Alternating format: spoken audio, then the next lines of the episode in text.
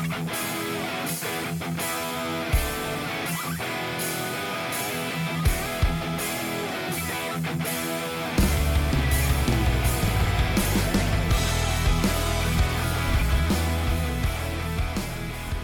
and welcome to another episode of Just Bring It. Today we are talking about the new faces in WXW, and my guest today is Ender Kara, who recently debuted for WXW last year. He is a, uh, he's the current DPW light heavyweight champion. He has wrestled for companies like GWF, DPW, CCW, AGW, and now WXW. He's from Sweden and I'm very pleased to welcome here on the show. Hey, welcome, Ender Kara. How are you doing? I'm doing good, thank you. Thank you for having me. It's it, it's a pleasure. We've been looking forward to this. Uh, yeah, a new face. You just debuted in the Catch Grand Prix last year for WXW. Right. And as a quote unquote replacement for uh, Right. Imi, uh, And uh, but uh, what a what a what a, uh, uh, first uh, debut for WXW it was like very great match like and it had made a lasting impression because you're back now on the wheel of wrestling Right. tapings with WXW and uh, yeah the first question is how did you come to wrestling what is your journey into the wrestling business Oh, such a deep question because like, before this interview, I was thinking about things I've done and looking back at things which I usually don't do. But I realized I've done a lot of things. But how I got into it in the first place, um, I was basically a fan, you know, just like pretty much everyone else. Um, I uh, looked up uh, promotions within Sweden at that time because I was I'm born and raised in Stockholm, Sweden. And uh, yeah, I did find a promotion there, and I just kept it in the back of my mind for a very, very long time. Um, was graduated high school and all that. I was just miserable because I was working and you know I wasn't really happy. And then uh, there's one day, like a really bad day, I was just thinking like, why am I thinking like a peasant? You know, why don't why don't I just do whatever that makes me happy?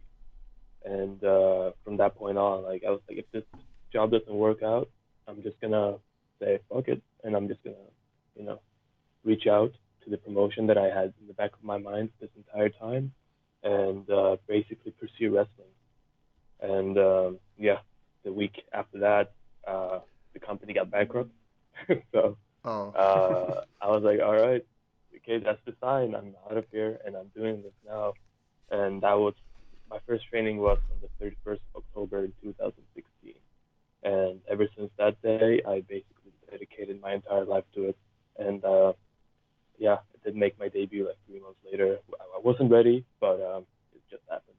Uh, and that was on the 29th of January 2017. And I still remember those dates, obviously, as you can tell. But uh, yeah, that's basically how I got into it. And uh, yeah, that's pretty much it, really. Everything else is basically history. Um, you know, getting into, you know, the international bookings and such, um, which I had to do through Denmark to begin with. And uh, then eventually I would go to England and I would wrestle in Finland after that. And then I would go to Belgium, I believe. And then there was Germany uh, for GWF at that time, uh, which was my German debut in Germany, basically. Uh, but yeah, I just literally just fast forward like four years just now, but uh, it's obviously more into that. It's, Yeah. it's it's a lot of things very fast. Like you said, 2017 was your was your official start, and now it's 2021. And if you've already seen a lot of countries in Europe and had a lot of great bookings, um, Yeah. so is there uh, is there any any uh, one that the audience might need to know of that trained you in in your time in Sweden? Um, in Sweden, I was, if you look at the majority of the time I was there, I was practically self-trained. Um, however, to begin with, uh,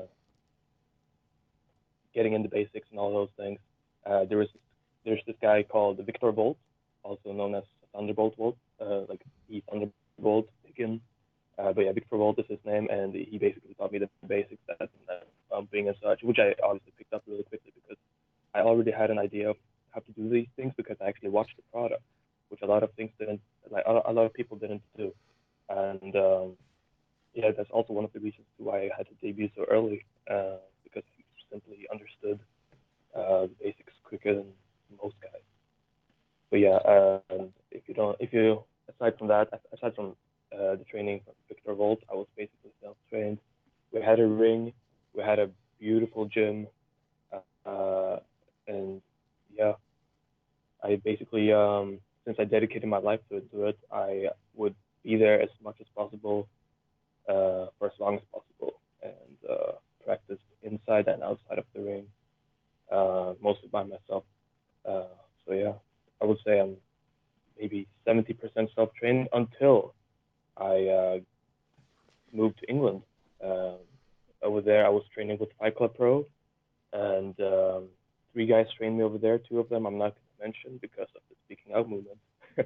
uh, but uh, the third guy is Pete Dunne.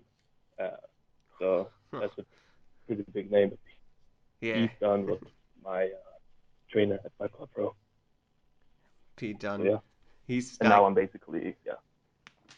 he, he he ascended to the top also like from the field like it was really fast because we've just seen Yeah. him WXW and like a year later he signed his contract with Yeah. the he's he's one of the big names. Is there anyone you are maybe uh, looking towards the future you who, would like to train with like uh, uh, from from all of wrestling like a, uh, some certain trainer for example like Al Snow or Dr. Tom Pritchard all of these people anyone I'm mostly looking at Japan, to be honest with you, because that's my ultimate goal to begin with. Um, so yeah, in Japan, I would love to be trained by whoever. Like I, I believe uh, Tiger Mask, Tiger Mask holds the training at the New Japan um, house in the dojo there. So that would be pretty cool as well. But yeah, my eyes are definitely on Japan. And uh, did you have any, as you mentioned, Japan, obviously high work rate, uh, a lot of uh, hard moves, uh, strong style, all of this stuff. Yeah. Have you any sports background before you started with wrestling that uh, that uh, kind of lead uh, did make it easier for you to go into wrestling now? Did you train anything before that? Yeah, I did uh, 100% what you're saying. Um, I actually did Taekwondo, and I'm a Taekwondo black belt. Uh, I did Taekwondo since 2010, and I uh, practiced that martial art seriously until 2015. Uh, and then from there, I basically I would show up, train the uh, younger guys, and you know I would train with the national team members and uh, compete within these five years and such like and such. Um, but yeah, I truly feel like my taekwondo background really did help me a lot because over there I was I learned more about discipline and you know, grit and you know hard work because at, at that time my that my goal at that time before wrestling was doing the Olympics uh, in taekwondo. So obviously that didn't really I didn't really strive for that eventually because I was still in school and all that, and then school got in the way and they changed all the rules within uh, fighting in Taekwondo, which I did. Like I did the fighting part, not the uh, which is basically patterns, uh, like uh, kata or karate. Um, but yeah, I did fighting, and they changed all the rules, and basically my fire from that uh, martial art pretty much uh, vanished.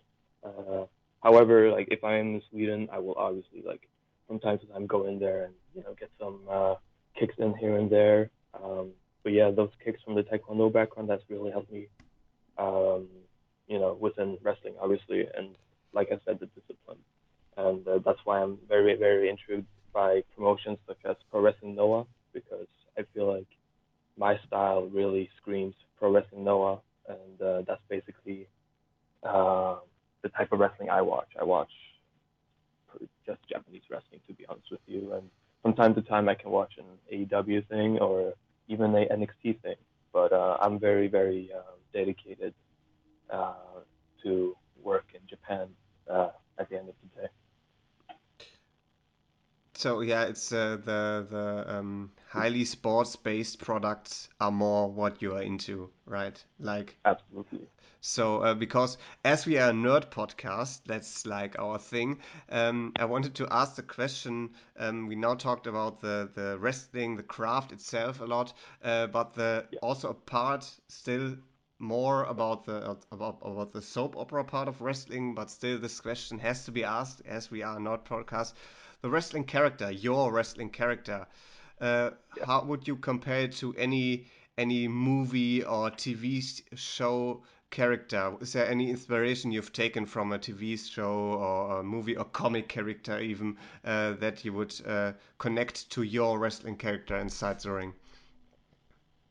That's uh, that's also one of those deep questions. Um, like since I've dedicated my life to everything I do in my life, it's related to wrestling. So whenever I watch a anime or a movie or anything, I always think of things I can use from that in the ring or in, for my character. And um, I basically have two gimmicks right now, and or I had one, but now I have two uh, because I had left one before, but then WXW happened, and now I got back into that one that I left uh, which is the Turkish Assassin. And uh, usually, like outside of WXW, I'm usually wrestling as the Crown Prince, which is basically a villain, uh, but in his eyes, a villain whose story has not been told.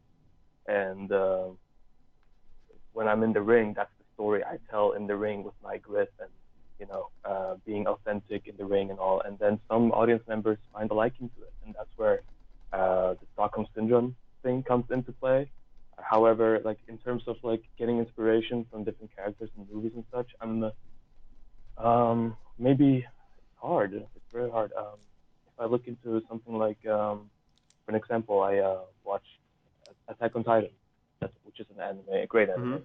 Uh, I also read the manga, obviously. But, uh, from there, I look at the grit of uh, the main character called Eren Yeager, which is Eren Hunter. But yeah, uh, he has great um, like if you look at the first season, his uh, dedication towards fulfilling his purpose after experiencing a very uh, tragic event.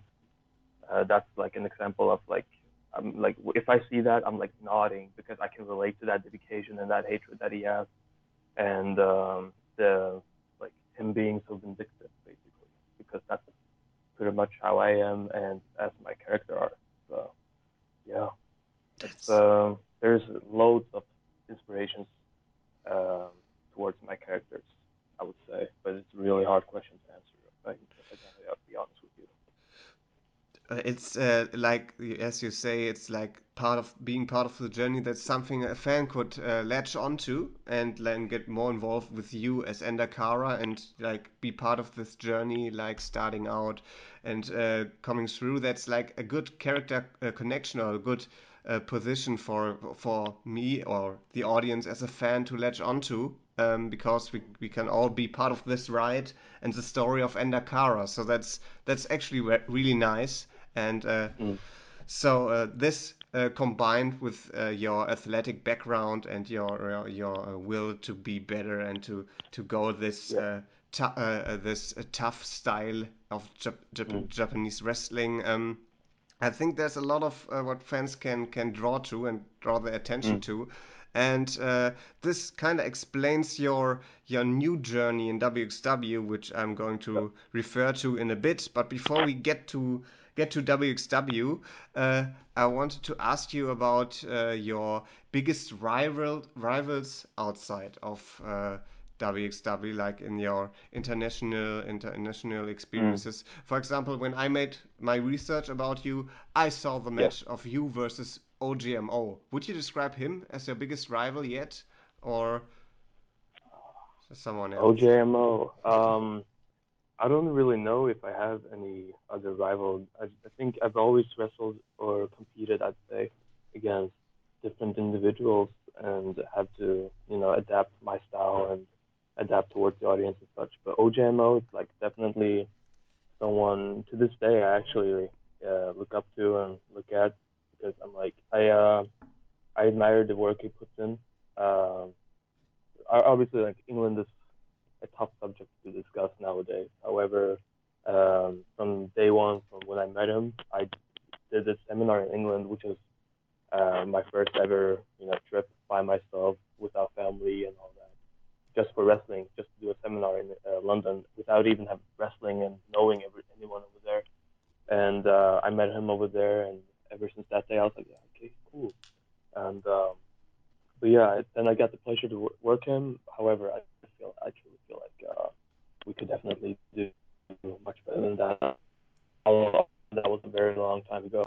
I'm dude I never really wrestled or competed again. against.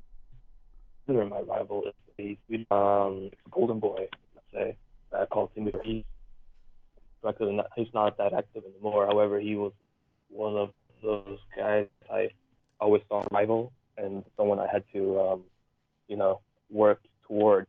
But now I work, I've totally like gone way over him, and he he's not even on that level any, anymore. I would say. But if he is, he can he, you know, he's very welcome to prove it. However, like I said, like I don't truly don't feel like I have a rival.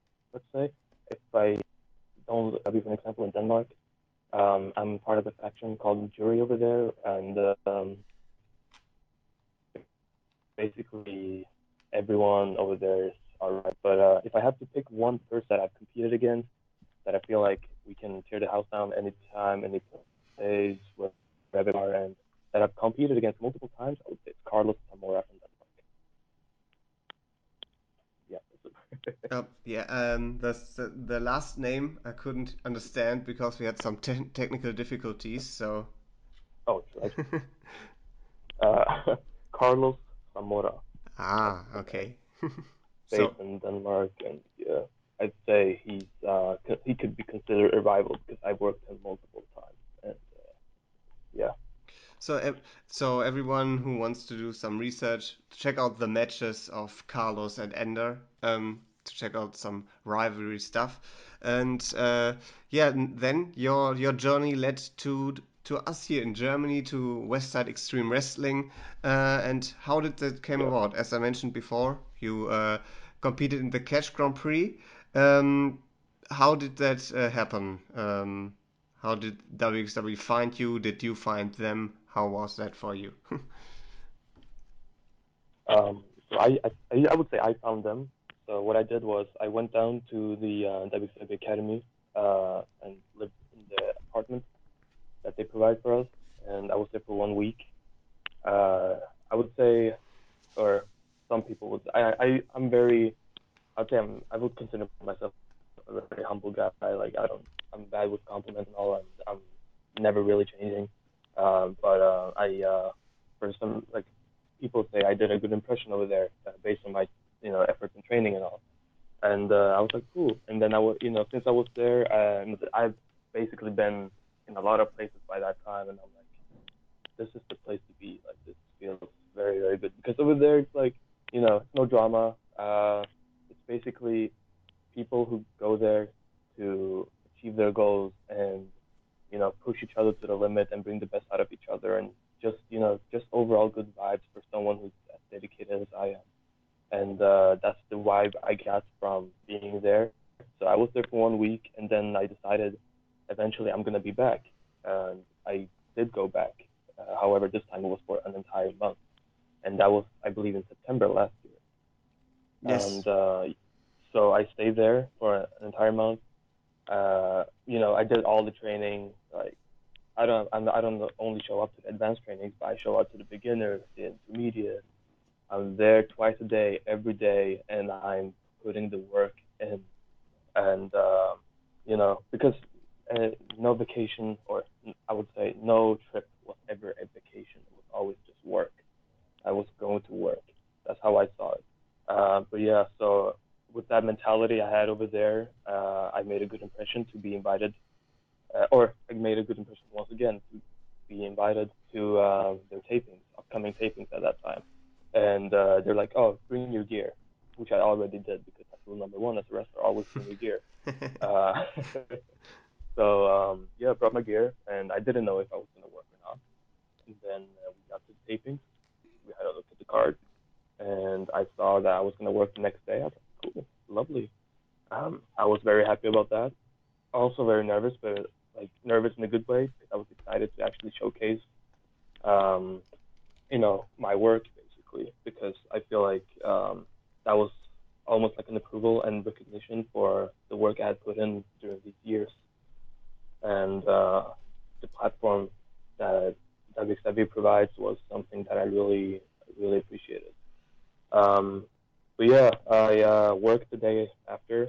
Um, do a good, do a great impression. Uh, Mike Bailey even contacted me, said, "Hey, I heard you did a good impression." I was like, "Yeah, I did. Thank you. That, that means a lot coming from you too, by the way." And um, so ever since that, I uh, oh yeah, and then uh, Sitochi uh, got hurt, and then they the management came after me. They're like, "You want to wrestle?" I said, "I would love to wrestle," and I wrestled. and uh, another impression right there. Uh, you know, just being you know uh, someone they can rely on. You know, someone who actually wants to be in there and actually wants to you know compete and get better. Because every match I ever did was a in my in my mind a proper training session since I didn't have access to a ring in Sweden uh, until like because the ring I used to train in by myself in Sweden was uh, removed from the facility when I moved to England. And uh, when I got back from England, it was still gone, and I didn't have a ring to, like, to train in. And um, this is in Stockholm, by the way. Uh, so for an for a guy from a place where wrestling is not a thing at all, I take every opportunity I can take to get some reps inside the ring because that's the proper training session in my mind. And so I couldn't say no. And I did wrestle and I did impression again. And now I am based out of Germany. And now I'm, you know, a part of WXW's uh, main roster, I would say. but uh, yeah, uh, right now, looking at the you know pandemic and all, like my focus is currently on uh, Germany. Yeah, as you as you said, you're basically on the main roster now. Like being on the show is one thing, but actually having some sort of storyline is another thing. And you, uh, it look, it looks like you are kind of involved in a storyline right now. Uh, as a time of this recording, we've seen uh, seven uh, Wheel of Wrestling events released, and you've Yep. uh, you've been challenged by Coach Dreissker, Robert Dreissker, to a trial Right. series. Yeah, and. They've been already thrown the big uh, the big stars at you, like the really high caliber ones, like you've wrestled the champion Bobby Gunns, uh, and lasted about Good. uh, four minutes thirty seconds, and you faced uh, former one half of the tag team champions, Fast and Moodo, in in a five minute match. So uh, you really really get the big ones here, and uh, yeah, you are because bec- and that's all because uh, Coach Dreissker said you are too flamboyant and you're like too much working the crowd now, and uh, so you have to you have to earn your spot now. Uh, how Yeah. how is uh, did that come about? How is your feeling about this? And uh, yeah, how were these matches against Gunns and Moodo? Um, I uh, me personally, I really obviously enjoyed it. I uh, love the storyline. I feel like it fits. And uh, after the Bobby match, I'm still not sure when this is getting released. However, like, I was hurt after that Bobby match, uh, after that Bobby Gunns match, and um, yeah. Uh, so we'll see how that's gonna end up. I can't really comment on that right now No, no, we are not. Sp- we are n- no spoiler policy. We are living that here at Just Bring, Just Bring It, and at WXW. So if people want to find out, they have to log on to WXW now, next week, and the week after, and the week after to see your journey continue in the WXW ring. that is very true. Um, I'm very new to this, as you can tell.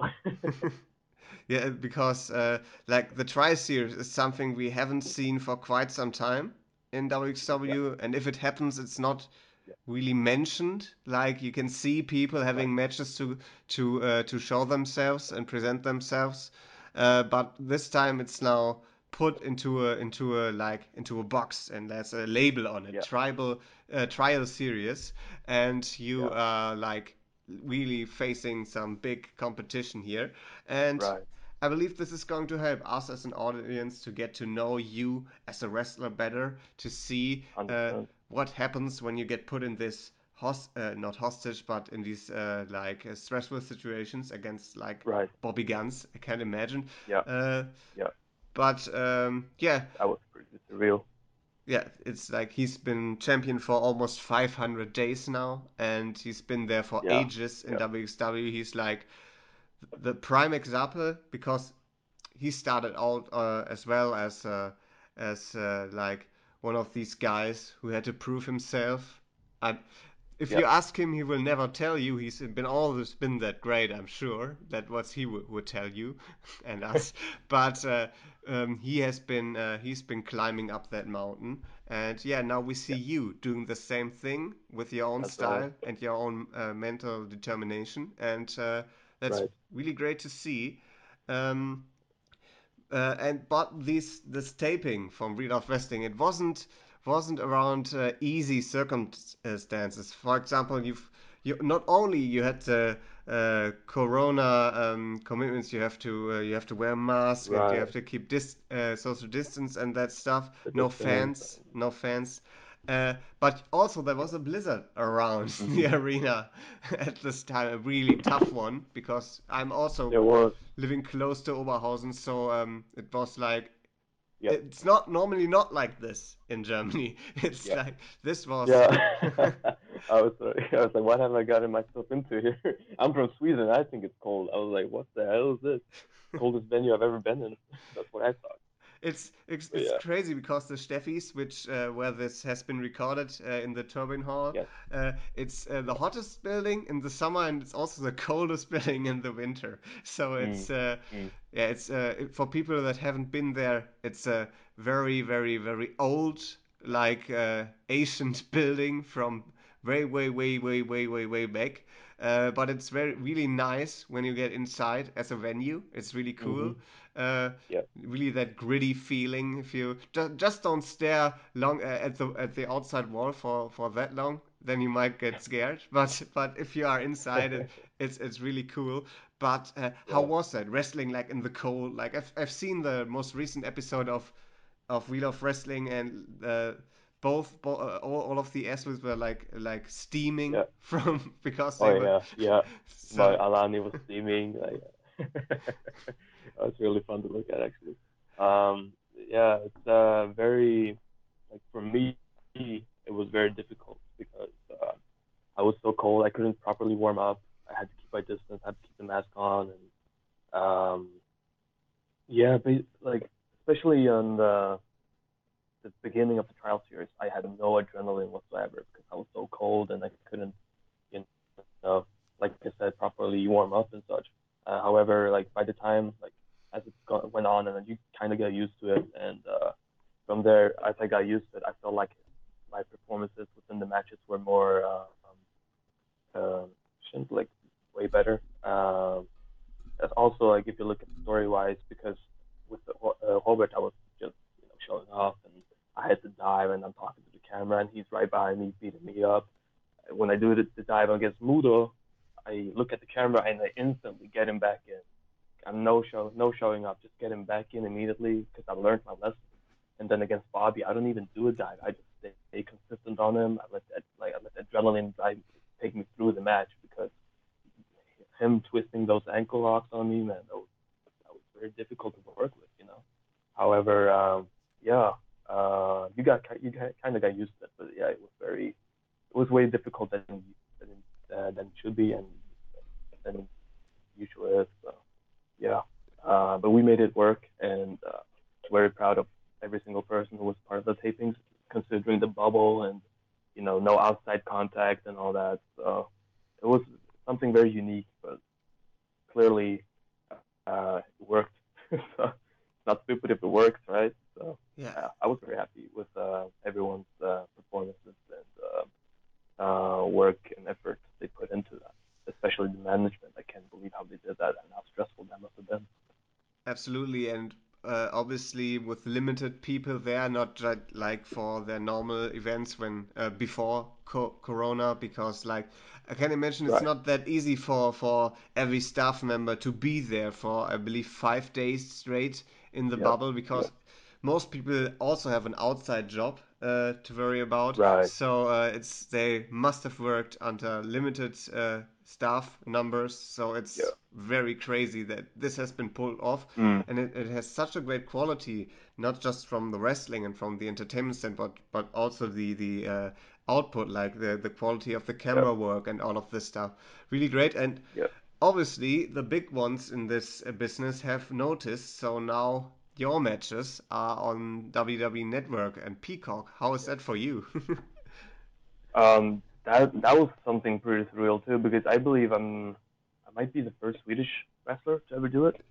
Uh, not quite sure honestly, uh, but uh, I've uh, you know it had it had come to my attention that people had mentioned that to me, but I'm not quite sure, so I won't you, you know really say it. But um, yeah, that was something pretty surreal too, especially um, the match against uh, uh, Rotation, which uh, which was got a lot of this attention, let's say, because Mike Bailey truly enjoyed it and put it over on Twitter. And yeah, and then Ahura, obviously, that was the debut and my first win in WXW, that- which was a good impression. And then yeah, we have Axel, the rotation, and then we have you know the trial series, and so so it feels very, it feels good, you know. Um, I kind of always, um, you know, I couldn't really soak it all in because to me, like I always saw that this was gonna happen eventually anyway. So, and I feel like um, I could get more, uh, I could be considered more um, serious in that case. Like, oh wow, he's really, you know, still working, you know, because some people they tend to look me up and they're like, oh wow, this guy still putting the work in, holy shit, you know. Um, so yeah, it feels very surreal, honestly. But uh, yeah, like I like I've mentioned in different podcasts and for other people outside of podcasts and all that, like this is just stepping stones. These are not not, not even close to being finished, you know. So, but and other than that, very, very, very cool because like mostly everyone else, like I started watching WWE when I was younger, obviously, and that's how I got into it in the first place. So yeah, it's very, very cool. And uh, obviously, you are not done yet. This isn't the finish line. So, uh, what are your next goals? Where do you want to go? What do you want to achieve? What is your your game plan there? Um, well, uh, loaded question as well. But um, for now, considering the current situation in the world, I am uh, focusing on WXW for now. However, after that, I truly feel like um, I'm ready to, you know, go for Japan, which I, you know, uh, pretty much already tried to do. That was my plan A. It's always been my plan A. But uh, you know, I've always had a plan B, and plan B was always Germany. Uh, and since COVID and since financial issues, uh, Japan was not suitable at the time. Therefore, I'm here, and uh, I've been in contact with Pro Wrestling Noah, and which is that that itself is pretty surreal. Uh, but we came to the conclusion that they couldn't bring talent overseas, sadly. And uh, I have friends in Japan from uh, people I met in England, such as Meiko Satomura, uh, which was uh, who was working for Club Pro uh, when she was around in England, and several other guys like Shigehiro Irie, and you know. but um, yeah, what I'm looking forward to now is WXW, uh, possibly, you know, uh, we'll see what we will see what happens in WXW. Anything can happen in WXW, to be honest with you. However, Japan is always the ultimate goal, and Japan has always been the goal. I uh, I'm not looking towards uh, America or England. Uh, uh, I failed in England already, so I've already gone past that. I would say because when I was in England, my goal was to work uh, Progress, Rev Pro, or um, Fight Club Pro, and I did none of those things other than crewing for them. And uh, that was on me. I failed over there. That was my stepping stone. And now I'm in Germany. And from Germany, I'm to head to Japan. That is how I see this happening. Uh, let's let's hope that this plan goes through, and I'm sure after this virus is done, after fans are back allowed, and after international traveling has eased has eased out, uh, I'm sure the doors are opening again for everyone that's willing Yeah. and that's uh, bringing the right determination to explore these different options, like in Japan uh, Yeah. or, or, or Germany even, because like I'm pretty sure this isn't the end for you in Germany as well, because you've just started out and there's No, there's so many so many championships to win. um, and that Absolutely. Germany has become my home, you know. So.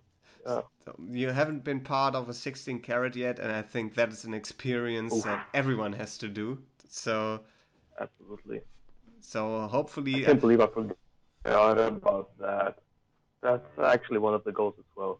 I want to be a part of uh, 16 carat, the 16 carat gold tournament. That is my ultimate goal in Germany, uh, which I, I can't believe I didn't mention that. But I, I, I even have this as a um, um, wallpaper on my phone. That's a reminder of what I'm working towards. So my ultimate goal in Germany. I'm sorry I interrupted you, but I can't believe I forgot that. yeah, the, the 16K. Yeah, probably you forgot it because it's it didn't happen this year for the first time, first time ever, which yeah, is that's a that's a is fair point. Yeah. That's that's uh, obviously it's sad, but I'm sure you don't know how the uh, things are going to develop in Germany and around the world in the next few months. But uh, hopefully, maybe there Right. will be something not similar, but like maybe an event with a, a, a few fans, maybe Kutenholz, the event that was held last year, like an open air Yeah. event. Maybe that's what is something we can look forward to, everyone.